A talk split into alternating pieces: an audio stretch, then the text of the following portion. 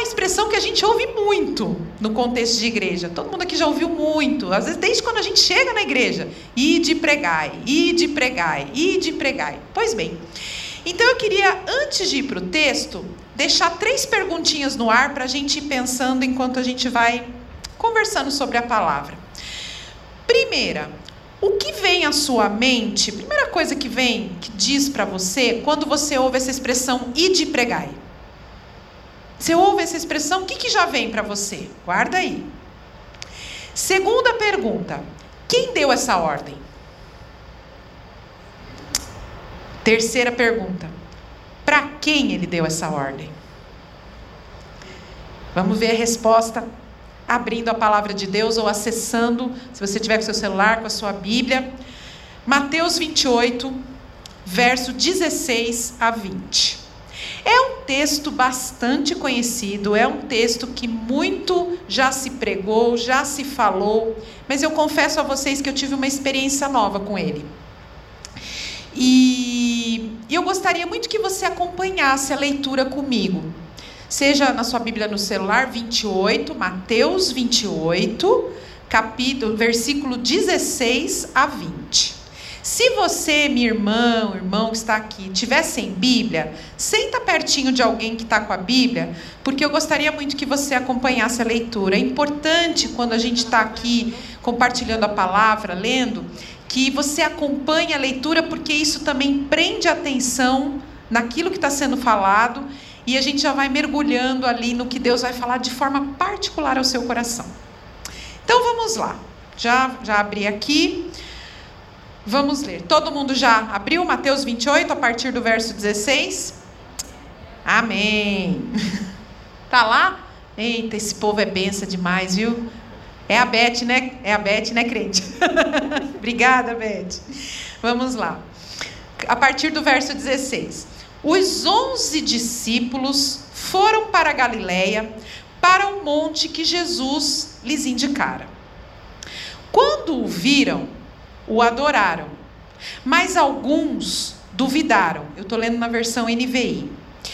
Então, Jesus aproximou-se deles e disse: Foi-me dada toda a autoridade nos céus e na terra. Portanto, vão e façam discípulos de todas as nações, batizando-os em nome do Pai e do Filho e do Espírito Santo, ensinando-os a obedecerem a tudo o que eu lhes ordenei. E eu estarei sempre com vocês até o fim dos tempos. Glória a Deus por esse texto, né? Eu fiz meio que uma cirurgia nele, porque eu fiquei, Senhor, quando a pastora Marília falou comigo, eu falei, Senhor, ide pregai. O que, que eu vou falar? O que, que eu vou falar? O que, que o Senhor quer falar? Mas eu quero começar primeiro, e eu sempre gosto de trazer um pano de fundo do texto aonde este, este trecho está inserido, que é o Evangelho de Mateus.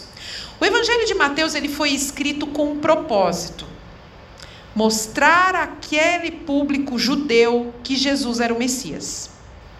E como que a gente vê isso no decorrer do texto?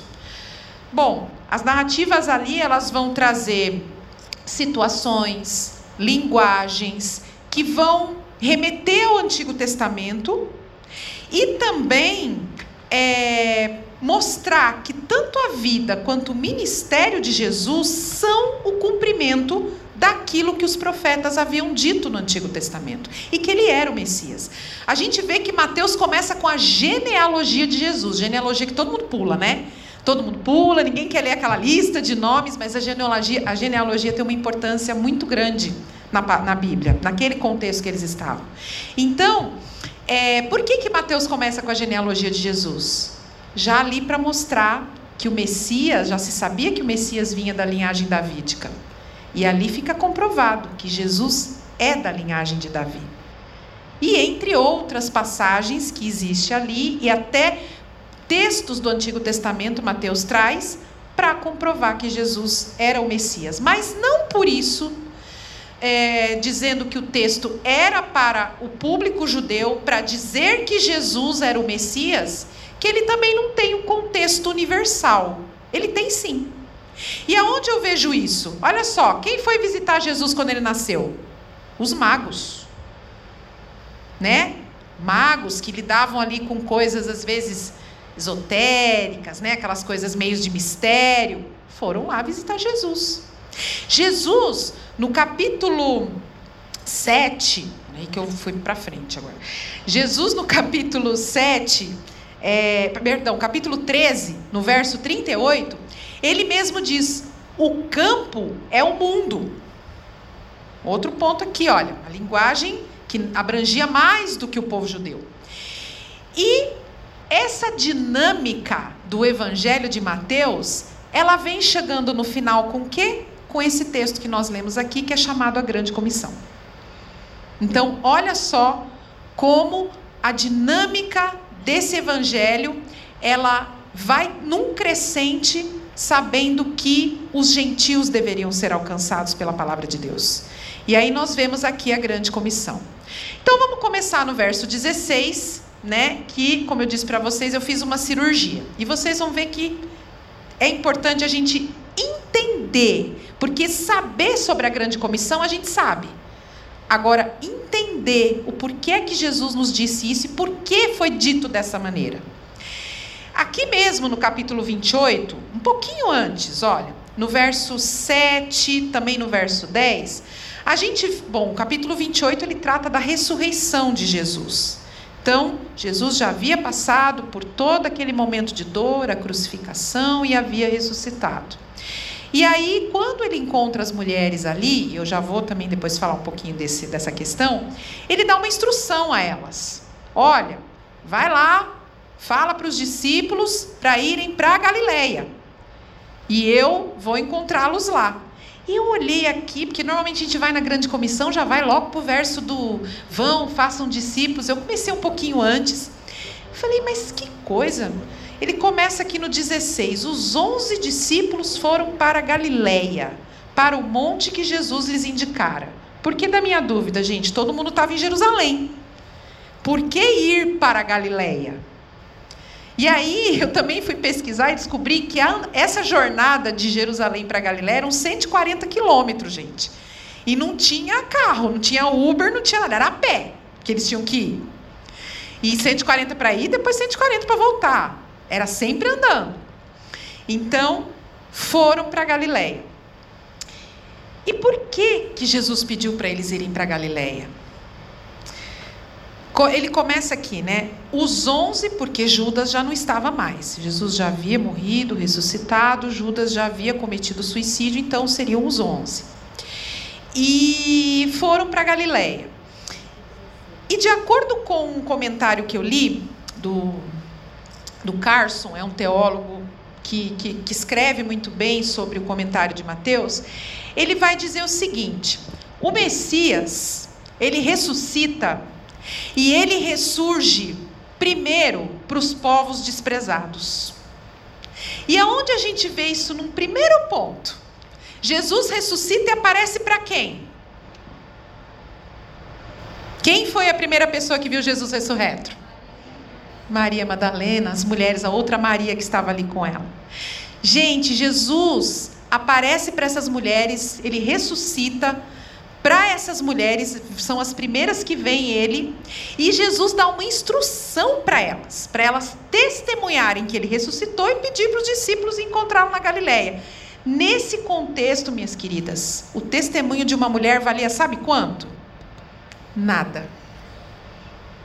Se eu ou você, naquela época, como mulheres, chegássemos para alguém contar qualquer história, contar qualquer coisa, falar qualquer. Ninguém ouvir. Ninguém ia dar crédito. Mas Jesus pediu para Maria Madalena ir lá e falar para eles. Povo desprezado, improvável. Aí por que a Galileia? A Galileia foi o lugar onde Jesus passou boa parte do seu ministério, curando, pregando, restaurando, trazendo vida para ele. Enfim, então ele ressurge ali, naquele lugar onde o povo era desprezado. E isso também vem, é, ele fala, né? Isso também traz uma combinação dessa dinâmica toda que eu estou contando para vocês, porque o evangelho ia expandir para os gentios. Olha a grande comissão. Por isso que eu fiz meio que uma cirurgia nesse texto, para a gente poder entender o porquê que essa grande comissão está aqui, no final do Evangelho de Mateus, que era um evangelho, né, não só foi com propósito para o público judeu, mas também já com essa crescente dinâmica de expandir para os gentios. Jesus ressuscita e aparece primeiro para esses povos desprezados. E não era uma. Ali, é, quando começa né, o, o, a igreja primitiva, toda a, a, a jornada dos discípulos ali no início, não era para substituir o que Jesus havia feito, mas era para continuar. E nós vamos ver isso aqui, seguindo no texto. Tudo bem até aqui? Estão comigo? Vamos lá. Ele continua é, nesse, nesse trecho da grande comissão, nos versos 16 a 20, a gente pode fazer uma. Para a gente poder ver um pouco melhor. É, nesse verso 16 que eu conversei com vocês agora, a gente vê uma introdução. Como eu disse, normalmente as pessoas começam no verso 18. Comecei no 16, porque tem uma introdução ali. Então, pera. O evangelho vai para além dos judeus. Temos uma introdução. Confrontação. Aí eu gostaria que vocês acompanhassem, sabe, com atenção. E a confrontação já vai ali a partir do 17. Então os discípulos chegaram lá, quando viram, o adoraram. Tem um encontro. Mas alguns duvidaram. Então a gente vai ter sempre aqueles que adoram, que recebem, que se derramam, mas também vai ter aqueles que será que ele ressuscitou mesmo? Será que é Jesus? Mas que é esse Jesus? Tem os que duvidaram. Mas olha que lindo. Então, Jesus aproximou-se deles, tanto dos que adoraram como dos que duvidaram. Houve essa aproximação de Jesus. Grifa essa palavra aí na sua Bíblia. Aproximou-se. E aí, ele dá Aí ele fala, né, a partir do verso 19, do 18, perdão, ele ainda fala uma outra coisa. Então, quando ele se aproximou e disse: Foi-me dada toda a autoridade nos céus e na terra. Toda autoridade. Que autoridade é essa? Né? Toda autoridade. Então, antes de falar da autoridade de Jesus, troquei aqui a ordem. É... Lembra que lá no começo eu fiz as perguntas? Quando a gente pensa em id e pregai, o que, que vem na nossa, no nosso coração? O que, que é o id e pregai? É uma ordem, não é uma ordem? Ide, pregai. São dois verbos no imperativo, ordem. Poxa, uma ordem e uma ordem clara. Quem deu essa ordem? Jesus, estamos vendo aqui no texto. E para quem ele deu essa ordem? Para todos os discípulos dele. Todos aqueles que receberam a Cristo em seu coração, que o adoraram, que se renderam, que creem que Ele é o Filho de Deus, que Ele veio, que Ele morreu, que Ele ressuscitou e que Ele vive entre nós, que vive para Ele. Todos, todos nós, eu e você, somos seus discípulos, recebemos esta ordem. Ide, vão e façam discípulos. Não é só para o pastor, não é só para o missionário, não é só para aquele que trabalha integral na igreja, é para todo mundo. Todo mundo. Todos os seus discípulos. Então, aqui estão as respostas para essa pergunta. Recebemos uma ordem que veio do próprio Senhor para todos os seus discípulos.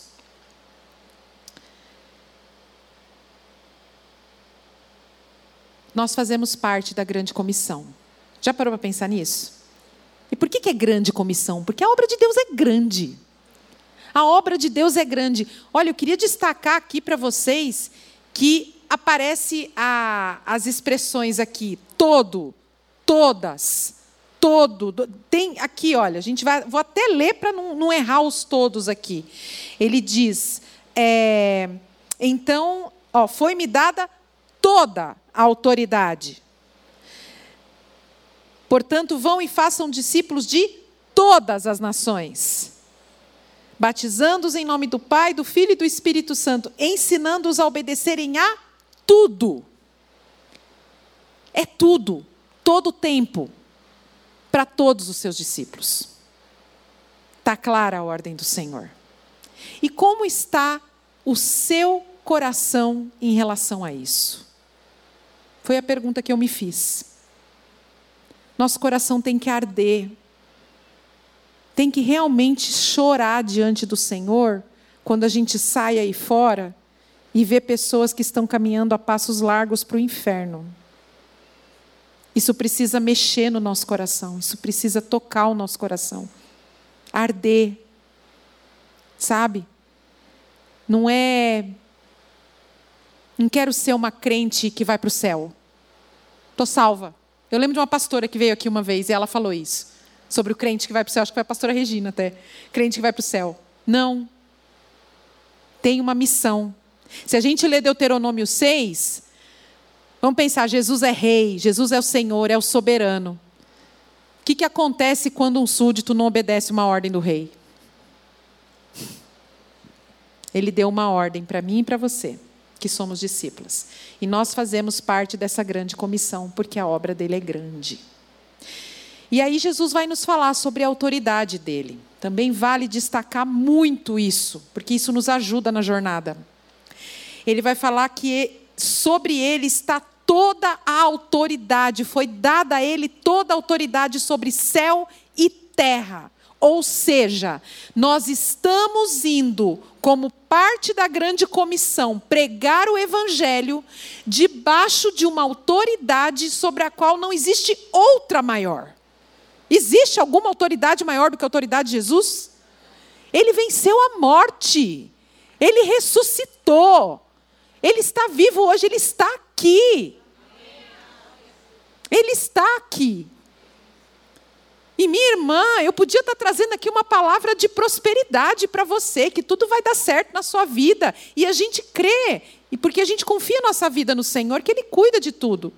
Mas o Senhor está bradando a igreja dele.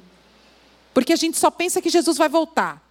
Jesus vai voltar, Maranata, Jesus vai voltar e ele vai voltar, e ele vai voltar mesmo, e a gente vai viver com ele na eternidade. Mas escuta, tem uma missão aqui para a gente cumprir e de pregai. Vão e façam discípulos. E é uma autoridade tão diferenciada, tão diferenciada, e a gente pode ir nessa jornada sabendo que nós estamos seguindo a ordem deste que tem toda a autoridade e todo o controle nas mãos dele, porque a gente é, pode pensar, né? Eu sei que tem as barreiras, tem as dificuldades, puxa, eu sou tímida, eu não consigo, ou no meu ambiente não tem como eu falar, não tem. Lembra disso. Ele começa falando aqui da autoridade que está sobre ele.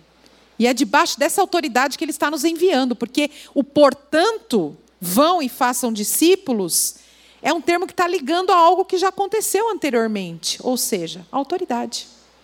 Não tenha medo. É debaixo dessa autoridade que a gente está indo. E é tão tremenda essa autoridade que lá em Mateus 7, 29, é o finalzinho do Sermão do Monte. Sabe? Para a gente ver o impacto dessa autoridade.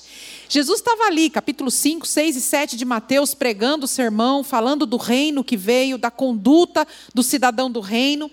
E ele termina ali, é, e os, até o, o, o, o evangelista que escreve, deixa eu ver aqui, é no, no 7 mesmo, 7, 29 finalzinho do Sermão do Monte. Fiz questão de destacar aqui. Isso, obrigada, é 28, 29. Quando Jesus acabou de dizer essas coisas, as multidões estavam maravilhadas com o seu ensino, porque ele as ensinava como quem tem autoridade e não como os mestres da lei. Jesus ensinava com essa autoridade que vem do céu, que é sobre todas as coisas. Não é uma transmissão de conhecimento apenas. Esse ensinar, ele tem algo além. E aqui nós vemos o que era essa autoridade de Jesus. Marcos 16, 15, também essa ordem vai estar expressa. E disse-lhes: vão pelo mundo todo, ao todo de novo aqui, e preguem o evangelho a todas as pessoas. É todo, é todas. Não tem acepção, não tem exceção. A gente precisa inculcar isso no nosso coração. E aí eu quero te perguntar: onde é o seu mundo todo? Quem são todas as pessoas que fazem parte do seu contexto? Porque às vezes você pode pensar, aí de pregar, e é para o missionário, missionária Rosa, que está lá no Timor, Pereira e Cibele, que estão lá no sertão, né? pastor que vai pregá-lo. Não! O mundo todo, para todas as pessoas, é onde o Senhor nos colocou. Aonde eu estou, aonde você está, pode ser no trabalho, pode ser na faculdade, na escola, pode ser com alguém que senta do seu lado no metrô, pode ser na farmácia, no posto, no mercado, aonde? Aonde você transita, aonde você vai, aonde você vive. Aonde é o seu mundo todo e aonde e quem são as pessoas do seu mundo todo? OK, Silvia, estou entendendo tudo. Né? Recebi uma ordem, tenho que pregar, estou pensando aqui no meu contexto, estou é, pensando nas pessoas, mas como que eu vou fazer isso? Como? Jesus dá a receita, gente, a gente leu lá. Vamos observar a sequência aqui dos versículos, os imperativos, as palavras que ele usa. Jesus fala aqui, no começo do verso é, 19, Vão, portanto, vão e façam discípulos. Gosto de fazer pergunta, tá, gente? Aqui a gente tem uma ênfase maior no vão ou no façam discípulos? Quando a gente lê essa frase. Vão e façam discípulos. Quem respondeu? Falou o que, Sil? Façam discípulos. A ênfase de Jesus é façam discípulos. Isso fez. Eu, gente, de verdade, eu não tinha parado para pensar nisso. A gente fala muito vão, né? Ir, indo, indo, ir. Façam discípulos. Como? Vamos seguir aqui. Eu separei três verbos para a gente contextualizar agora na prática, na nossa vida, que é, eles estão no, no gerúndio. O que, é um verbo no gerúndio, Silvia? É aquele verbo aonde a ação ela é contínua, ela continua acontecendo, ela não para. Né? Estou fazendo um bolo, estou ali no processo contínuo. Então, como vamos fazer, como vamos cumprir esse id, minhas queridas, meus queridos? Primeiro, indo. Jesus começa dizendo vão. Então, vamos, vão, indo. Vamos começar indo. Como indo, Silvia? Durante a caminhada no dia a dia, gente. Não tem segredo. A gente vê passagens como Lucas 24, o caminho de Emaús. O que, que eles estavam fazendo? Andando. Aí Jesus vem, e aí? O que está acontecendo? O que estão falando? Né? Até que ele se revela ali no partir o pão para os discípulos que estavam ali. É, uma vez eu eu ouvi de uma missionária, há pouco tempo que eu hospedei ela em casa, aquilo foi, foi muito marcante para mim. Ela disse que de forma recorrente ela lê os quatro evangelhos. Eu olhei para ela e falei assim: sério? Ali está a vida de Jesus. E Jesus não parava, gente. Quem aqui já assistiu The Chosen? Ele não parava. Era todo o tempo, era na casa de alguém, era na mesa de alguém, era curando, era ministrando, era ensinando, e ele ia andando, ele ia andando. Ele não parava. Ele não parava. É indo. E hoje, Silvia, como é que eu posso cumprir, a, a, a, é, obedecer essa ordem de Cristo? Indo, estou indo para o trabalho. Não perder a oportunidade. A pastora Marília fala muito isso aqui. Acorda de manhã, já ora para o Senhor para te dar a oportunidade de você falar dele para alguém. Estou no metrô lá, gente, eu vou contar um testemunho que foi muito impactante no meu começo de conversão. que a gente acha que às vezes só, né? Aqueles que já estão na caminhada há mil anos, que podem discipular, que podem. Não, estava começando minha caminhada com Jesus. E eu estava saindo daqui da igreja de uma aula de líder de célula. Era um treinamento para líder de célula. E eu estava indo embora para casa, estou indo, estou indo. Chega um rapaz e me pede, gente, quem lembra de cartão telefônico? Que você põe no orelhão, agora entreguei, né? E aí punha lá e o menino me pediu um cartão telefônico. Falei, ô moço, eu não tenho. Era um rapaz, estava com um violão nas costas e tal. Falei, poxa, moço, não tenho. Ah, obrigado, obrigado. Continuei indo. Entrei no metrô Vila Mariana, tem aquele túnel, né? Até se chegar na catraca. E o rapaz meio que assim do meu lado. Gente, eu estou contando de uma forma bem. Na hora ali, eu fui literalmente tomada pelo Espírito Santo. Foi a primeira vez que eu tive uma experiência realmente assim. E aí o rapaz andando perto de mim, ele virou e falou assim: Ai, moça, desculpa, mas você poderia pagar minha passagem? Porque eu vou tocar no metrô e eu tô sem dinheiro tal. Na hora que ele falou isso, a voz ecoou aqui: fala de mim para ele. Gente, o que, eu estava fazendo? Eu estava andando. Eu estava indo para minha casa, acabando de sair de um, de um da igreja. E aí eu vou falar um pouco. Agora eu vou falar da resistência, né, gente? Falar com uma pessoa que você nunca viu. um rapaz chega para pedir cartão telefônico, que quer que você pague a passagem do metrô para ele. Eu sou meio travada. Aí, e, gente, eu fui empurrada. Sabe quando você tem a sensação de ser empurrada assim? Paramos em frente à catraca, eu não sei o que eu falei, não me pergunte o que eu falei. Eu só sei que esse rapaz chorava compulsivamente. E eu falei para ele, o que eu lembro que eu disse para ele são duas coisas. Primeira, eu falei, Jesus sabe o que você tem passado. Por isso que ele me pediu para falar com você. E ele contou a história que ele tinha vivido no dia anterior. E a outra coisa, eu falei, olha, você toca, né? Jesus está pedindo para você fazer uma música para ele. Gente, esse rapaz se der. Olha, até me arrepia. E a gente, aqui está catraca, eu estou aqui, ele está aqui. Pensa que alguém interrompeu a gente? Nada, era como se a gente tivesse invisível ali. Ninguém, ninguém parou a gente. Eu sei que eu conversei um pouco com ele, ele chorando, eu também já estava. Eu não estava, eu estava com uma alegria, que eu não consigo nem dizer. Falei, olha, eu vou pagar a passagem para você. Ai, Jesus. Ele virou e falou assim para mim: Eu não vou mais pegar o metrô. Eu vou para casa a pé. falei: Nossa, mas você vai a pé? Eu pago para você, não tem problema. Ele falou assim: Não, eu moro aqui na Praça da Árvore, eu preciso andar. Eu não me esqueci o nome dele, é Marcelo. Eu lembro dele, assim, me dá um. Sabe, porque esse moço realmente se quebrantou. E aí ele foi embora, eu passei no, na catraca, peguei o metrô. Gente, eu vou falar para vocês, era uma alegria que eu não conseguia conter. A minha vontade era subir no banco do metrô e pregar para todo mundo que estava ali. De verdade, gente. Olha, é uma coisa assim que eu não sei se existe uma alegria maior do que essa. Primeiro, obedecer. E outra, aquela, meu Deus, meu Deus, é isso, é isso fazer parte disso. Eu não sei o que aconteceu com esse rapaz, eu nunca mais o vi. Depois eu até compartilhei, falei, gente, eu fiquei tão angustiada, queria tanto encontrar com ele. Eu passei o endereço aqui da igreja, tudo. Mas eu não sei.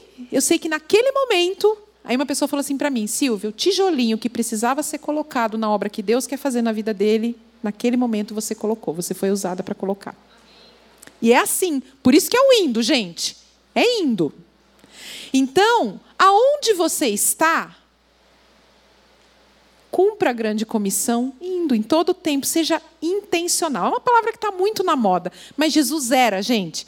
Se você ler os quatro evangelhos, vai ver que Jesus era intencional em tudo. Tudo. Sai, vai lá, tem aquela pessoa no seu trabalho. Às vezes você não precisa falar nada para não ser aquele crente, às vezes, que fica também ah, você sai para pegar uma água. Quantas vezes isso aconteceu? Você vai lá, você olha que a pessoa está lá na mesa trabalhando, trabalhando, trabalhando. Traz um copo d'água para ela. Olha, vi que você está aqui, está com muito trabalho, trouxe um copo d'água para você. Sabe? Aquela hora do café, falar de coisas boas. Eu achei muito legal uma referência que a Ieda deu aqui no domingo, ela pregou às oito. E, e aí ela falou do copo d'água, né?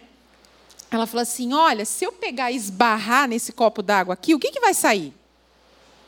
O que, que sai se eu esbarrar aqui? O que, que vai acontecer? Vai ser o que do copo? Água. E se alguém esbarrar em mim e você? O que, que vai sair? Olha a luz resplandecendo do Senhor. Ô, oh, glória. O que está saindo da gente? Ó, pergunta aí para o seu coração, eu sei Deus. Ó, Deus, o Senhor perguntando tudo isso para mim, gente. Imagina, desde, né? Que está saindo? E eu tenho esse testemunho guardado no meu coração com muito carinho, e eu realmente espero que esse moço tenha realmente entregue a vida dele para Jesus. Eu acho que ele já até era, mas estava afastado. E ele ficou, e ainda ele falou assim: Nossa, compor uma música para Jesus faz mais de seis meses que eu não componho nada. Jesus sabia, né? E João 17, 18 a 20, é tremenda essa oração de Jesus, a oração sacerdotal. E nesse trecho, Jesus vai dizer assim: olha a importância de nós fazermos parte da grande comissão. Assim como me enviaste ao mundo, eu também os enviei ao mundo. E em favor deles eu me sacrifico, eu me santifico para que eles também sejam santificados pela verdade. Para que eles sejam santificados pela verdade. Minha oração, é Jesus que está orando, tá, gente? Minha oração não é apenas por eles. Rogo também por aqueles que crerão em mim, por meio da mensagem deles. Que coisa, né, gente? Ali com o Marcelo eu não precisei fazer nada. Só obedecer. Tanto que eu nem lembro o que eu falei para aquele moço, porque eu fui literalmente tomada pelo Espírito Santo. Nós precisamos ir, queridas, nós precisamos sair. Nós estamos muito acomodadas nas quatro paredes. Seja da igreja, seja de casa, seja, enfim. Jesus diz em Mateus 28 que, o, que ele veio é, o texto vai dizer que ele veio para buscar e salvar o perdido. Buscar. E aí, em seguida, ele fala da parábola da ovelha perdida. Que o pastor da ovelha fez o quê? Foi atrás da ovelha perdida. Ele não ficou esperando a ovelha perdida vir. As pessoas que estão aí fora, queridas, elas estão mortas. E morto não vai a lugar nenhum. Morto não tem vontade, morto não manifesta desejo de nada. A gente tem que ir. O mundo aí fora está perdido e ansioso, buscando algo que nós temos a resposta. Por graça e misericórdia do Senhor. Nós temos a resposta. Nós temos a nós somos a seta para indicar o único caminho que é Jesus Cristo. Ele é o caminho, Ele é a verdade, Ele é a vida. Ele é o caminho e é esse caminho que a gente precisa indicar indo. Indo. Por isso precisamos orar todos os dias pedindo oportunidade, porque Ele está intercedendo por nós. Ai, Jesus é muito bom. Segundo verbo. Primeiro foi indo. Segundo, batizando batizando em nome do Pai, do Filho e do Espírito Santo. Batizar, queridas, imergir na água, dar o testemunho de que a vida mudou. Eu era de uma forma, encontrei a Cristo, estou começando a caminhar de uma outra maneira. Eu estou inserido na família de Cristo, na família de Deus, pertenço a uma comunidade, estou no corpo, igreja batizando. Outra historinha para vocês. Uma foi no metrô, a outra foi no trabalho. Gente, a última empresa que eu trabalhei era uma multinacional que literalmente foi meu campo missionário. E eu aproveitava o café, o almoço e contava a minha vida, gente. Eu não, não pregava, não. Não pregava, né? Contava a minha vida. Aí, gente, como foi o fim de semana? Um foi para balada, outro foi para o show, outro foi para isso aqui. Gente, fui para a igreja. Nossa, mas olha, aprendi algo tão importante que eu quero levar para minha semana. E depois juntei com os meus amigos, saí, fomos no parque, fomos almoçar. Contava o que tinha acontecido comigo. Fora que, volto de novo na história do esbarrar, né? Quando eu entrei nessa empresa, teve uma moça que chegou para mim, não sei, é, foi uma das meninas que acho que me receberam lá, e ela virou e falou assim: caramba, você tem alguma coisa diferente. Eu parei assim falei: eita Deus. a responsabilidade aumenta, gente. Porque, outra, todo mundo está de olho na gente, tá? Quando sabem que a gente serve o Senhor, que a gente é cristão, qualquer trisco fora da linha, pronto. Né? Então, ela falou isso para mim, ok. Estou fazendo meu trabalho, porque eu estou lá para trabalhar. Trabalho. Só que era isso, café, almoço e tal. E tinha uma moça que ela era católica, praticante, estava com a vida toda danada. E aí, um dia depois do almoço, ela virou e falou assim para mim: É, vocês crentes são engraçados. Minha vida mudou, minha vida era de um jeito, agora é de outro. O que está acontecendo? Né? Eu queria entender como é que funciona isso. Meio arrogante até, sabe? Aí eu, eu olhei para ela e falei: Olha, eu posso te contar o que aconteceu comigo. Realmente a minha vida mudou. E se você quiser saber, eu posso te contar. Lancei a isca. Aí passou uns dias, ela veio conversar comigo. E depois de um tempo, ela, eu contava que eu ia na célula, eu era líder de célula na época, e convidava às vezes o pessoal que queria vir e tal. E um dia ela chegou na minha mesa e falou: "Silvia, eu vou na reunião hoje à noite que você vai".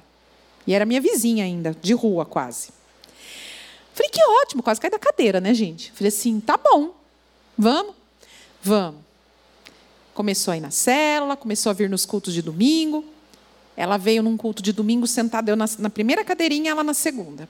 Pastor Jonas pregou aqui de um jeito que eu nunca vi esse, pastor pregar, meu Deus do céu.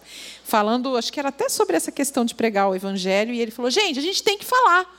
Se você não aceitar Jesus, você vai para o inferno. Eu só lembro essa frase ele falando. Aí eu olhei assim e falei: nossa, nunca vi o pastor Jonas desse jeito. Gente, essa menina. E não teve o apelo naquele dia no culto. E aí essa menina me pegou aqui e ela falou: Silvia, eu quero Jesus. Nós viemos aqui para o cantinho. Glória a Deus, é para Ele. Nós viemos aqui para o cantinho, eu orei com ela, ela recebeu a Cristo, acompanhei essa menina e a minha maior alegria foi ver ela descer as águas do batismo. Então, batizando. E sabe, eu lembro que naquele ano, no, na virada do ano, eu tinha feito uma oração ao Senhor. Que eu queria ter o privilégio de acompanhar uma vida. Uma vida. E além dela, ainda teve um outro casal que voltou para a igreja e teve a família restaurada.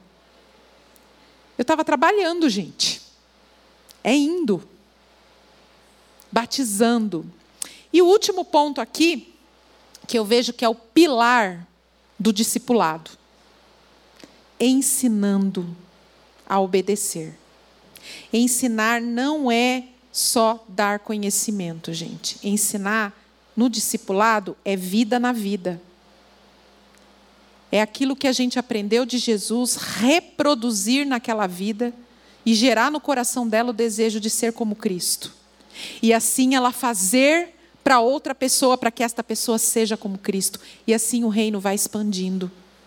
Discipulado não é só um encontro uma vez por semana para abrir um livro, oito lições, fechou. Não. Faz parte? Faz. A gente precisa lhe ensinar. Ensinar. Só que o que, que eu fazia, ainda faço com algumas meninas que, que, que eu discipulo, que eu acompanho. Vem para minha casa. Já teve menina que foi em casa até para me ajudar a fazer faxina. Vai no mercado comigo. Vamos caminhar no parque? Vamos caminhar no parque.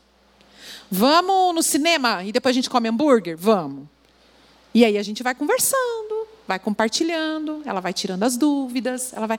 Entende? Pegar na mão, cuidar, caminhar, acolher, estar tá junto e ver essa pessoa crescer, como eu vi essa moça que eu contei, a Luana, ser batizada, conseguir seguir no caminho do Senhor. Aí ela mudou de cidade, mudou daqui de São Paulo, foi para o interior. E, e sabe, é uma alegria, gente, que não cabe no peito. E a gente precisa desejar isso, não para nós, para Ele. Sabe por quê? Porque no final Ele nos dá uma garantia. Está lá no verso 20. Quando a gente ensina a obedecer, quando a gente vai, batiza, ensina, cumprindo esse ID, a gente vai debaixo dessa autoridade e a gente tem a garantia que Ele mesmo diz aqui, é Ele que está dizendo.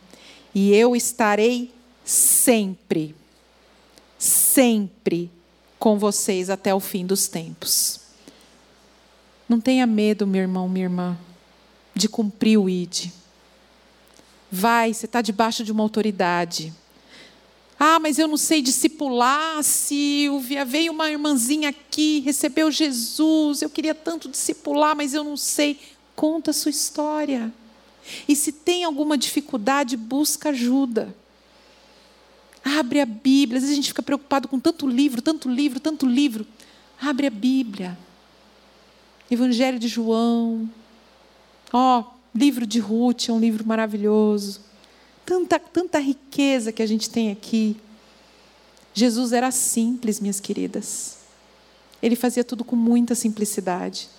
Porque quem primeiro convence do pecado é o Espírito Santo, não sou eu nem você. Às vezes o fruto não vai estar maduro, você vai estar ali, né, pagando preço, orando, jejuando por uma vida, vai demorar, gente. Eu na minha casa só eu. Todo dia. Oro pelo meu pai, pela minha mãe, pela minha irmã, pelo meu sobrinho, pela minha parentela toda. E eu creio, tenho esse sonho de ver meus pais sendo batizados, de ver minha irmã voltando para os caminhos do Senhor, de ver meu sobrinho crescendo no Senhor. Eu me emociono porque é algo que eu desejo muito. Sou só eu na minha casa. E aí o Senhor me confrontou, como que eu tenho indo, como que eu tenho cumprido esse indo na minha casa? Quando eles esbarram em mim, o que, que eles veem? O que, que sai de mim? Ali é um pedaço do meu mundo todo. Estou na igreja, trabalho na igreja, sirvo ao Senhor. Sabe? E às vezes Deus nos faz, nos faz nascer num contexto que não é a família cristã perfeitinha, que sempre foi cristã, que sempre. Glória a Deus por quem teve o privilégio de nascer assim. Mas em tudo Deus tem um propósito. Em tudo. E eu sei que Ele me fez nascer ali para um propósito. E eu olho para os meus pais, eu olho para a minha família e eu vejo eles servindo ao Senhor, eu vejo os dons, eu vejo as habilidades, eu vejo a alegria no coração. Mesmo com todas as dores que eles tiveram na vida, porque eles não tiveram uma vida fácil. Mas eu sei que eles vão ser alcançados por essa graça. E na sua família, se tiver alguém, ou alguém que você ama muito, eu creio, eu creio que o Senhor vai mover esse milagre. E antes do indo, batizando e ensinando, a gente tem que fazer algo muito importante, que é orando em todo o tempo. Tem a sua lista, a gente tem o nosso oicós, tem a sua lista de oração. Quem são aqueles que você está ali caminhando mais junto, mais perto? Seja intencional, ore, pede estratégia para o Senhor. Né? Eu sempre uso a, a, a, ilustração, né? Faz um bolo, vai lá na casa daquela sua amiga que você sabe que está passando por um problema, senta e ouve. Às vezes você não vai falar nada. Uma outra coisa que o Senhor me lembrou. O que as pessoas mais estão buscando aí fora é alguém que as ouça. Às vezes a gente chega pronto para falar. E tudo o que a pessoa precisa é que a gente escute. Praticar a escutatória. E aí, às vezes, você vai fazer uma oração para essa pessoa, pronto, você já lançou uma semente ali. Você já está indo. Já está indo. Eu sei que todo mundo aqui deve ter testemunhos lindos para contar. Traga isso à sua memória. A gente ora por um renovo, a gente ora por avivamento, a gente ora pela volta de Jesus, a gente ora. Tá, mas a gente precisa sair. A gente precisa buscar essa ovelha que está perdida. Falei agora do piquenique do povo. Quem que você vai levar nesse piquenique? E tantas outras coisas. Pode ser na sua casa, pode ser numa viagem, pode ser. Contei duas histórias aqui, uma no metrô e uma no meu trabalho. E ensinar, caminhar junto, é isso. É vida na vida. É reproduzir a vida de Cristo para outros. E interessante é que eu ainda fui pesquisar mais um pouquinho, e essa garantia que Jesus nos dá aqui em Mateus 20, vem desde o Antigo Testamento, tá, gente? Vamos lembrar lá de Gênesis 12, 1 a 4, chamar de Abraão. Depois vocês leiam. Deus estava junto.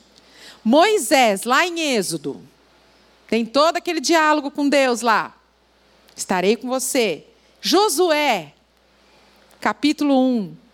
A garantia sempre se fez presente e ela se faz hoje na minha e na sua vida.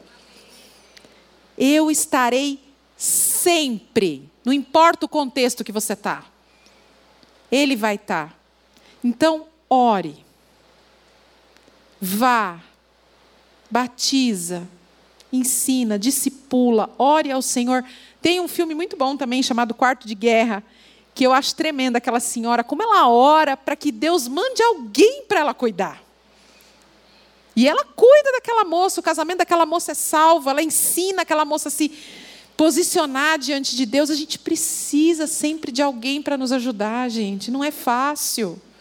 Não caminhe sozinha, não.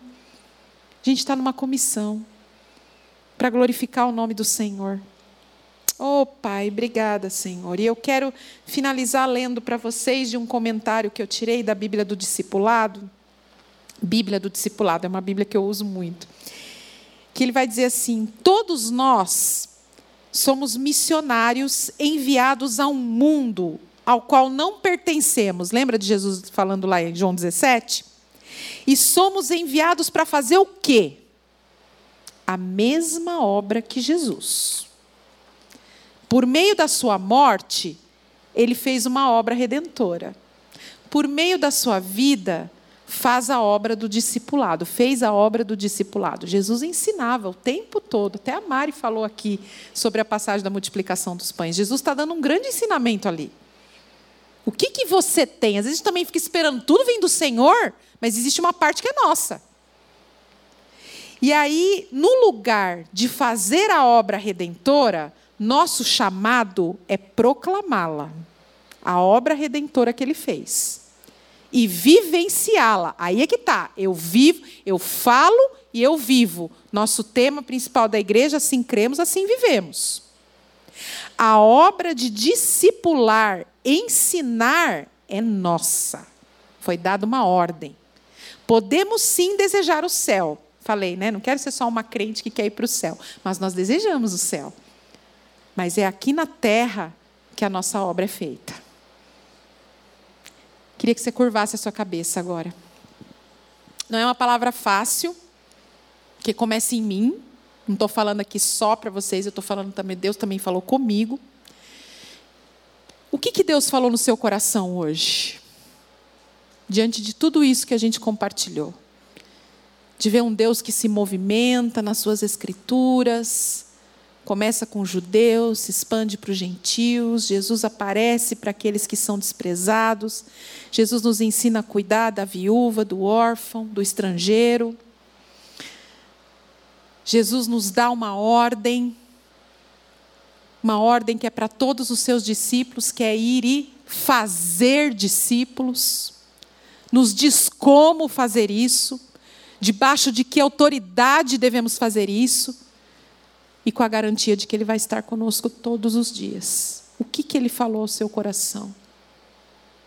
Quais as barreiras que nós precisamos vencer para cumprir esse mandato de Jesus? O que, que a gente precisa vencer? O que, que tem atrapalhado a mim a você não perder a oportunidade de falar de Jesus? E, que de, e o que de forma prática você puder aí anotar, orar, guardar no seu coração, você pode fazer essa semana, ou a partir dessa semana, para obedecer essa ordem de Jesus como parte dessa grande comissão, que tem uma obra grande. Porque Jesus, ele quer que todos ouçam falar. Ele quer que todos o conheçam, todo o povo, toda a tribo, toda a língua, toda a nação. Eu acho linda essa, eu achei linda essa arte aqui que a gente tem mostrado esse mês na igreja. Olha quantas faces diferentes, quantas etnias, quantos povos diferentes. Louvem-te todos os povos. O que, que a gente precisa fazer de prático agora? Pai, obrigada, Senhor, por falar ao nosso coração nessa tarde. Obrigada, Senhor, por nos relembrar essa instrução tão importante que o Senhor nos deixou. Esta ordem que é a mim, que é para mim, que é para as minhas irmãs e irmãos que estão aqui. Olha para nós com a tua misericórdia, Senhor, porque muitas vezes temos negligenciado essa ordem. Pai, nos ajuda a romper as barreiras que têm impedido eu e as minhas irmãs e irmãos aqui, muitas vezes, a aproveitar oportunidades que o Senhor coloca em nosso caminho. Que nós possamos, Pai, ser renovadas e fortalecidos no ir, no batizar, no ensinar. Senhor, Espírito Santo nos incomoda a orar para que o Senhor traga uma vida, uma vida, para a gente cuidar, para a gente receber, acolher, instruir, ensinar, ver crescer e reproduzir, para que o Senhor seja conhecido, Pai.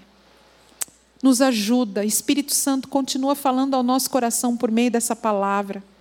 Que sejamos encorajadas a, como a missionária Michele me disse, de forma recorrente, a ler os evangelhos, nos aprofundarmos na tua jornada, Senhor, na tua vida nos teus exemplos, Senhor, para que nós possamos, quando alguém esbarrar conosco, resplandecer a tua luz, ter a tua palavra no coração, ser o teu abraço, ser a tua boca, ser os teus olhos que olham com misericórdia, que se inclinam até mesmo sobre aqueles que duvidam, que não creem, Senhor.